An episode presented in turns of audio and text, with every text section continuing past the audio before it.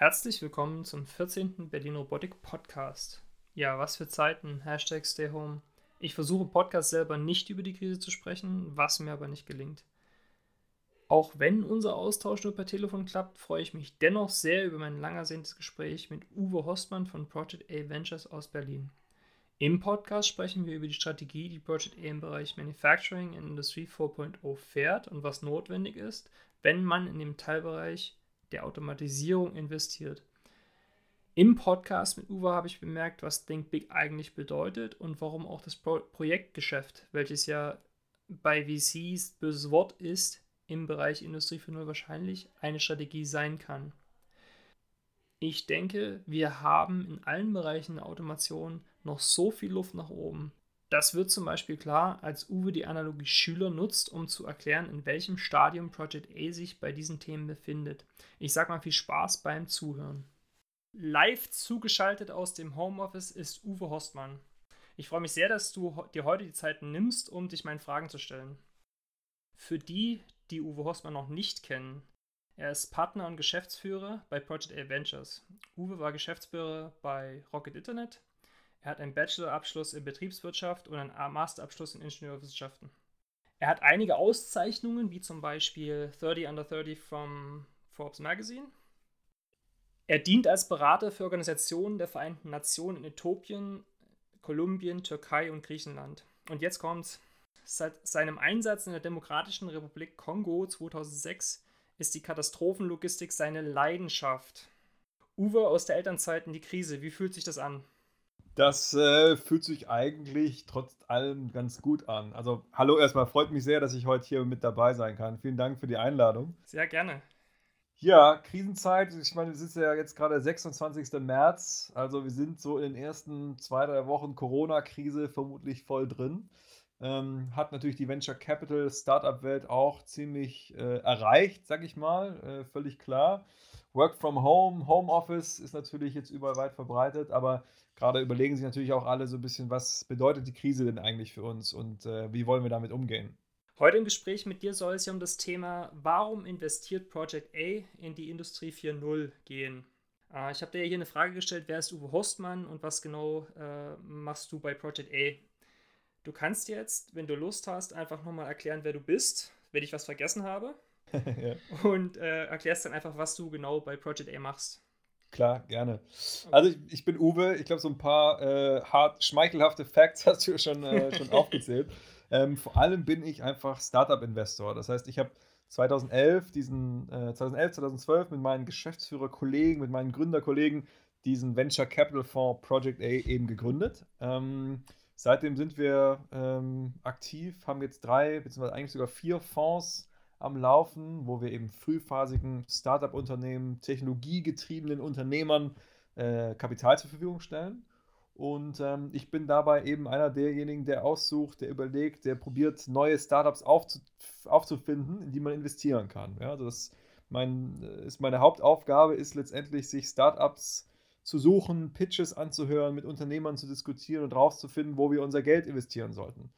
Ähm, das ist eigentlich das, was ich, äh, was ich hauptsächlich mache. Wenn da die Frage ist, was macht er genau bei Project A, ist das eben das. Wir haben ein hervorragendes Investment-Team von mittlerweile sieben, acht Leuten, ähm, die natürlich einen Großteil der Arbeit machen und da darf ich mit denen zusammenarbeiten und ähm, die Invest Investmentstrategie von Project A festlegen und eben auch umsetzen.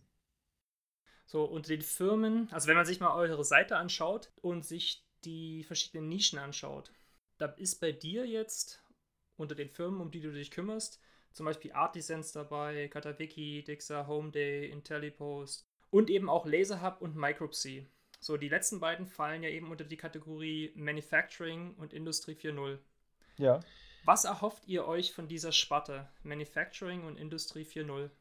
Ja, also ich glaube eben wirklich daran, dass wenn wir in Deutschland nochmal eine Firma oder auch in Europa, wir müssen es gar nicht so sehr auf Deutschland spezifizieren, aber so als mit Europa als Standort, wenn wir es hier nochmal schaffen wollen, eine Firma aufzubauen, die so wirklichen, sag ich mal, wirklichen Weltruhm und weltweiten Erfolg erreichen kann, in so einem ganz anderen Maßstab, als wir das bisher sehen, wie zum Beispiel so ein Facebook, dann glaube ich, der Bereich wird es eben nicht sein. Wir werden hier nicht das nächste Facebook bauen, höchstwahrscheinlich, aber vielleicht nochmal das nächste SAP, weil da sind unsere Stärken hier als Volkswirtschaft. Ähm, Im Bereich Industrie, im Bereich Produktion, da glaube ich eben wirklich dran, dass wir im weltweiten Wettbewerb, wenn man so möchte, auch die, die Nase vorne haben können. Ähm, das ist eigentlich unsere Kernüberzeugung und deswegen sind wir immer auf der Suche nach spannenden Startups in diesem Bereich. Und wieso ist das so?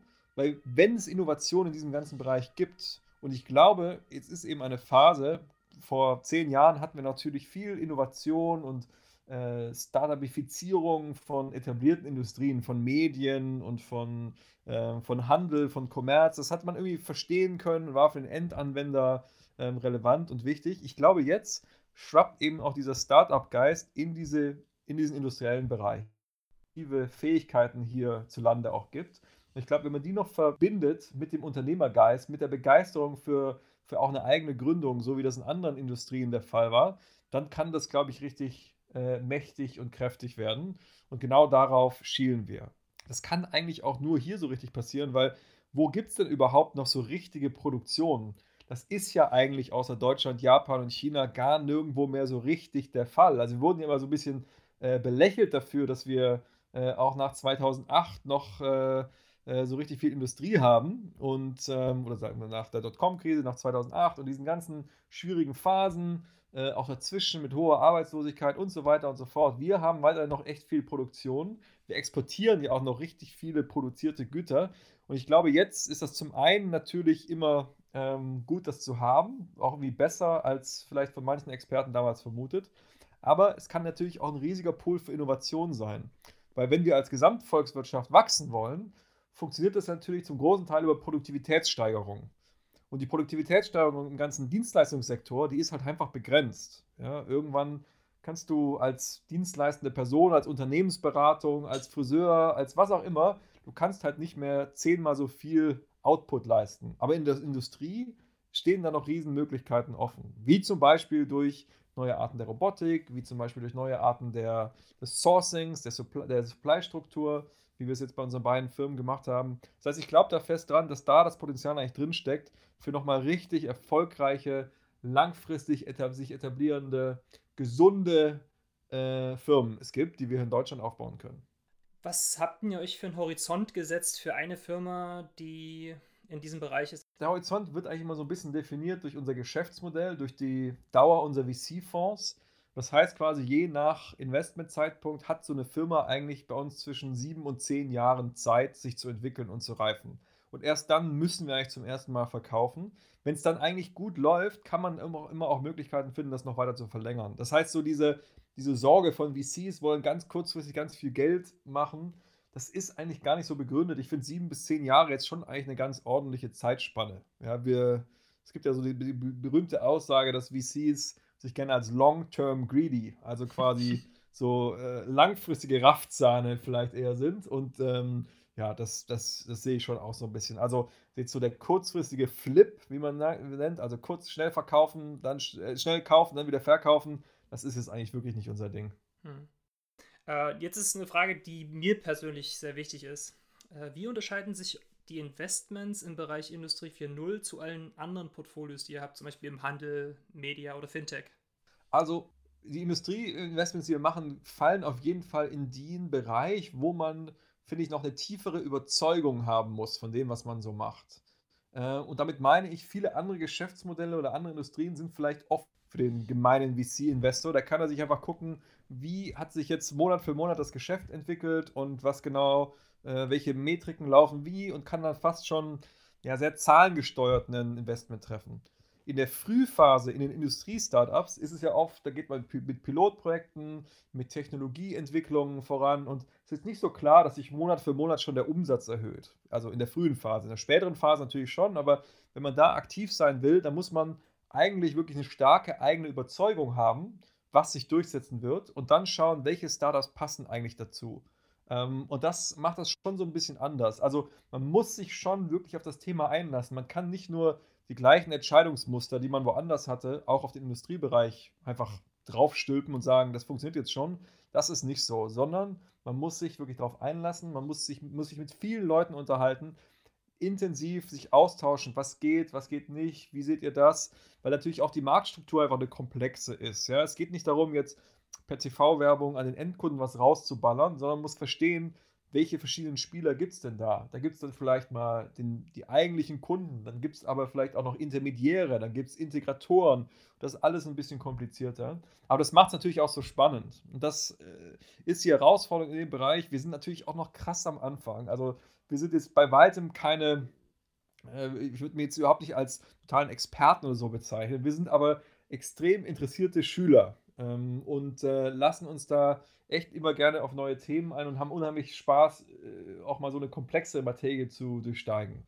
Ähm, und das muss man aber, glaube ich, auch, weil sonst, wenn man nur die alten Muster anwendet, dann trifft man, glaube ich, nicht die richtigen Investmententscheidungen. Hm. Schüler ist eine schöne Analogie. Ähm, das heißt, ihr, ihr, habt ja sicherlich auch irgendeinen Mentor oder geht ihr da komplett alleine rein? Nee, wir haben schon immer auch ein Netzwerk an Leuten, mit denen wir uns unterhalten. Und das ist eine Sache, da muss man sich auch als Investor immer wieder zu zwingen, wirklich das Gespräch zu suchen mit den Leuten. Weil es relativ leicht, sich so ein paar Marktstudien reinzuziehen am Computer und sagen, ah, jetzt habe ich so grob verstanden, wohin das geht. Ich habe hier zwei äh, Paper gelesen, zwei Marktforschungsberichte und jetzt weiß ich das schon. Nee, man muss wirklich mit den Leuten sich unterhalten und das ist natürlich das Schöne an unserem Beruf, dass du eigentlich immer den Austausch mit Unternehmern suchen kannst, die sich in dem Bereich äh, mit einer neuen Innovationsmöglichkeit beschäftigen. Mit denen kann man halt super spannend diskutieren. Wieso geht das? Wieso geht das nicht? Wie seht ihr das? Wie seht ihr das? Ähm, und so entwickelt sich natürlich so eine Investmentthese auch immer weiter fort. Hm. Wenn ihr jetzt langfristig denkt, wohin schaut ihr gerade oder was ist denn euer Ziel? Also unser Ziel ist natürlich schon, dass jedes Investment die Chance hat, zu einer wirklich beeindruckenden Firma zu werden. Und das bedeutet für uns umgerechnet leider auch immer so eine sehr finanzielle, oder was ist leider, aber so ist die Natur der Dinge, eine sehr finanzielle Dimension. Das heißt, für uns muss schon jede Firma auch das bekannte Unicorn-Potenzial haben. Also mehrere hundert Millionen, idealerweise Milliarden Bewertungen müssen da irgendwann schon äh, äh, erreichbar sein. Das sollen keine Fantasiebewertungen sein. Also nicht verwechseln mit, ich will einfach nur, dass irgendjemand einen absurd hohen Preis zahlt, sondern ich möchte eben wirklich, dass die Firma die Chance hat, so markt sag ich mal, prägend zu sein. Also sich so quasi so eine exponierte Situations- oder Position zu haben, dass man wirklich sagt, oh ja, das ist jetzt die Firma, die diesen Bereich geprägt hat. Und ähm, bis dahin ist natürlich ein weiter Weg. Es dauert natürlich viele Jahre, aber das Potenzial muss schon ganz klar dabei sein. Und es gibt viele spannende Firmen, die das einfach nicht hergeben, die deswegen mit dem Venture Capital Modell nicht so kompatibel sind. Weil im VC ist es eben so, der Fehlschlag ist nicht so das, das große Problem. Ja, du kannst gerne auch mal Investments machen, die richtig schief gehen. Das ist nicht so das Problem. Das Problem ist dann eher, wenn die Sachen, die funktionieren, nicht groß genug werden. Das heißt, wir schauen ganz klar darauf, sind die Firmen, haben die Firmen das Potenzial, dass wenn es klappt, und wir wissen, es ist unwahrscheinlich, dass es klappt, aber wenn es denn doch klappt, hat die Firma dann die Chance, eben auch richtig groß zu werden. Darauf achten wir bei allen Investments, aber auch im Bereich Industrie 4.0 ganz stark. Und ähm, das ist spannend, ne? weil die, die neueste Kohorte von Industriestartups ist jetzt eben noch gar nicht so weit, dass wir ganz viele Beispiele haben, wo wir diesen Pfad einmal komplett beobachten können. Das ist halt einfach noch nicht so. Insofern ist das so ein bisschen doppeltes Neuland, was wir da betreten. Hm. Wenn, wenn ihr jetzt langfristig denkt, dann müsstet ihr quasi in Hard- und Software denken. Ist es so oder habt ihr jetzt eher den Fokus auf Software oder nur auf Hardware? Also wir kommen sehr stark aus der Software-Ecke. Ein reines Hardware-Startup wäre jetzt für uns momentan noch nichts. Wir nähern uns, wir freuen uns immer mehr auch mit einer Software-Offenheit, äh, mit einer Hardware-Offenheit an. Micropsy ist ja zum Beispiel ein Beispiel, wo selber wenig Hardware gebaut wird, sondern sehr klar Software getrieben ist und dann eben mit verschiedenen Roboterherstellern sich, äh, sich kombinieren lässt. Wir haben schon eine Offenheit, immer eine größere Offenheit für, für Hardware ob die Trennung in den nächsten Jahren noch so ganz eindeutig klinisch korrekt, das ist Hardware, das ist Software, ähm, äh, sein wird, das, da bin ich mir gar nicht so sicher. Also ich glaube, wir werden uns alle anfreunden müssen mit einer, ähm, mit einer offensichtlichen zukünftigen Versch weiteren Verschmelzung von diesen Bereichen. Also so äh, Cyber-Physical Hybrid, Hybrid Systems, das ist ja quasi so im Kern der ganzen Industrie 4.0-Geschichte. Äh, ähm, Jetzt ist natürlich so, weswegen haben wir mal Angst vor Hardware und finden Software gut? Weil Software in deren Meinung natürlich schöner skaliert. Ne? Du hast quasi einmal die Software erstellt und dann verkaufst du quasi die Kopien der Software mehr oder weniger zu 100% Marge. Das ist ja so ein bisschen, bisschen der Gedanke. Während Hardware einfach immer dann auch mit da denken alle so an, oh, das ist komplett komplizierte Lieferkette und da wird es zusammengeschraubt und dann machen wir da so ein bisschen Marge drauf. Also hat, ist einfach so mit sehr viel mehr Komplexität assoziiert. Grundsätzlich, ich glaube so, die ganz, das ganz einfache Paradigma von, oh ja, alles zu kompliziert, kein Projektgeschäft, keine Hardware, wir wollen einfach nur Software verkaufen, da ist einfach die Industriewelt zu komplex dafür, glaube ich. Also wir werden diese, diese Paradigmen nochmal so ein bisschen überdenken müssen. Ähm, auch wie man äh, vielleicht doch über Projektgeschäft da mal reinkommt. Auch Projektgeschäft ist ja ein ganz böses Wort in der Venture Capital Welt eigentlich, weil man will ja nur skalierende Softwareprojekte und Produkte und kein äh, Projektgeschäft machen. Ähm, ich glaube, dann werden wir in der Industriewelt einfach so ein bisschen umdenken müssen, weil es eben einfach nicht so ist, dass man jemand einen Download-Link ähm, schickt, dann klickt er drauf, lädt sich die Software runter und kann damit arbeiten. So läuft es halt einfach nicht, sondern es sind einfach komplexe Prozesse, an denen viel dranhängt wo man sehr genau abwägen muss zwischen Qualitätsverbesserungen oder Effizienzsteigerung marginal versus was Disruptives ähm, versus den Ausfallproblemen, die damit äh, und den wirtschaftlichen Schäden, die es eben auch hat. Glaube ich, alles ein bisschen komplizierter und da müssen wir, glaube ich, auch so unsere Gedenkmuster, als, äh, die wir hatten als, ähm, als VCs, so ein bisschen überarbeiten. Hm. Wenn ihr, oder wenn du jetzt sagst Projektgeschäft, könnte das dann sein, dass ihr eine Firma oder ein Konglomerat einer Firma aufbaut, die quasi vom Anfang bis zum Ende alles liefern kann? Also, ich kann dir gut vorstellen, dass es dabei rauskommt. Ähm, aber, oder dass es quasi immer weiter, ähm, ja, immer weiter sich in die Richtung entwickelt. Ich glaube, es wäre jetzt, äh, wenn jetzt jemand sagen würde, wir starten von heute, brauchen wir da ein Seed-Funding und damit legen wir dann los, von Anfang an alles zu bauen. Ich glaube, man muss halt einen schlauen Weg sich überlegen, wie man da hinkommt. Ja, ähm, das glaube ich schon. Ähm, das, äh, wenn das Endergebnis. Äh, ja. Hm. Wenn wir über Manufacturing und Industrie 4.0 reden, wo seht ihr da Berlin? Ähm, also Berlin, ist, es gibt natürlich andere Orte in Deutschland, wie zum Beispiel München oder auch ähm, äh, theoretisch auch zum Beispiel alles so in Baden-Württemberg oder Ostwestfalen, wo natürlich eine, eine größere Nähe eigentlich sein müsste zur, zur produzierenden Industrie, wo eigentlich die Innovation vielleicht eher sitzen müsste. Ähm, ich glaube, wir erleben ja gerade so eine Phase von erstmal, wo mit Remote und Work from Home, wo vielleicht allgemein so die Bedeutung von Firmenstandort vielleicht so ein bisschen nochmal neu gedacht werden wird nach dieser Zeit. Ähm, bisher ähm, ist es alles, glaube ich, noch am Anfang. Deswegen kann man noch gar nicht so genau sagen, wie sich alles entwickeln wird. Es gibt coole Sachen in Berlin, es gibt coole Sachen in München, es gibt coole Sachen in Aachen, es gibt coole Sachen in Stuttgart, es gibt coole Sachen schon überall. Ähm, ich glaube, der, der Trick wird so ein bisschen sein, dass sich die verschiedenen Standorte auch untereinander vernetzen. Ja, also es gibt ja immer wieder Initiativen und das ist der super Standort, nein, das ist der super Standort. Ich glaube, das Coole in Europa ist eigentlich, dass es keinen so einen ganz dominanten Standort gibt, sondern dass sich die Standorte eigentlich schon auch gegenseitig helfen können, dass die Leute ziemlich mobil zwischen den Standorten sind. Da muss man auch viel mal ins Ausland denken, wo, wo spannende Sachen passieren. Auch die müsste man eigentlich gut einbinden. Also klar, die erste die erste Näherung ist mal so, ja, viel Software, die in Berlin gemacht wird und mehr so ein bisschen Hardware, was zum Beispiel in München gemacht wird. Aber ich glaube, das verschwimmt so ein bisschen. Ähm, und wir müssen auf jeden Fall überall präsent sein. Also wir können uns gar nicht so richtig leisten, jetzt nur uns auf ein paar wenige ähm, Standorte zu konzentrieren, sondern wir müssen eigentlich überall probieren, unsere, ja, äh, sag mal so, unsere Ohren an den äh, Schienen äh, zu legen, um zu gucken, wo was, wo was abgeht. Ähm, mhm. Das ist eigentlich schon ziemlich klar so. Wie nehmen denn oder wie nehmen Firmen euch denn wahr? In welcher Hinsicht meinst du? Ähm, also ich glaube, ihr seid ja sehr, sehr gut im Bereich Handel. Und jetzt im Industriebereich seid ihr quasi, seid ihr ja noch nicht wirklich bekannt. Also es gibt natürlich Firmen, die euch kennen. Ja. Ich trete ja euren Namen auch schon breit. Ja, sehr gut. Aber wie werdet ihr angenommen? Also wie, wenn ihr auf jemanden zugeht, äh, sagen die dann, äh, wer seid ihr denn? Was macht ihr denn? Oder sagen die, wow, cool, ähm, ja, also ganz unterschiedlich natürlich. Ja, klar haben wir irgendwie so einen, ähm, haben, wir, haben wir irgendwie so einen, äh, so einen Hintergrund. Ursprünglich kamen wir mal aus dem Handel, aber mittlerweile ist schon die Mehrzahl unserer Investments eigentlich B2B. Und äh, wir arbeiten natürlich auch daran, dass den Leuten irgendwie klar wird, dass wir, ähm, dass wir nicht nur jetzt mehr E-Commerce machen, sondern viel weiter aufgestellt sind. Ähm, es gibt verschiedene Arbeiten. Also wir kommunizieren natürlich auch mal viel über das, was wir tun oder veranstalten zum Beispiel im Conference, wo einfach kostenlos zur Teilnahme, es ist kein kommerzielles Event, sondern einfach Workshops, Workshops, Workshops, 2000 Teilnehmer oder Leute, die da irgendwie kommen wollen und äh, da sieht man schon ziemlich klar, die Themen sind jetzt eigentlich nicht unbedingt nur Commerce, sondern viel, viel weit gestreuter.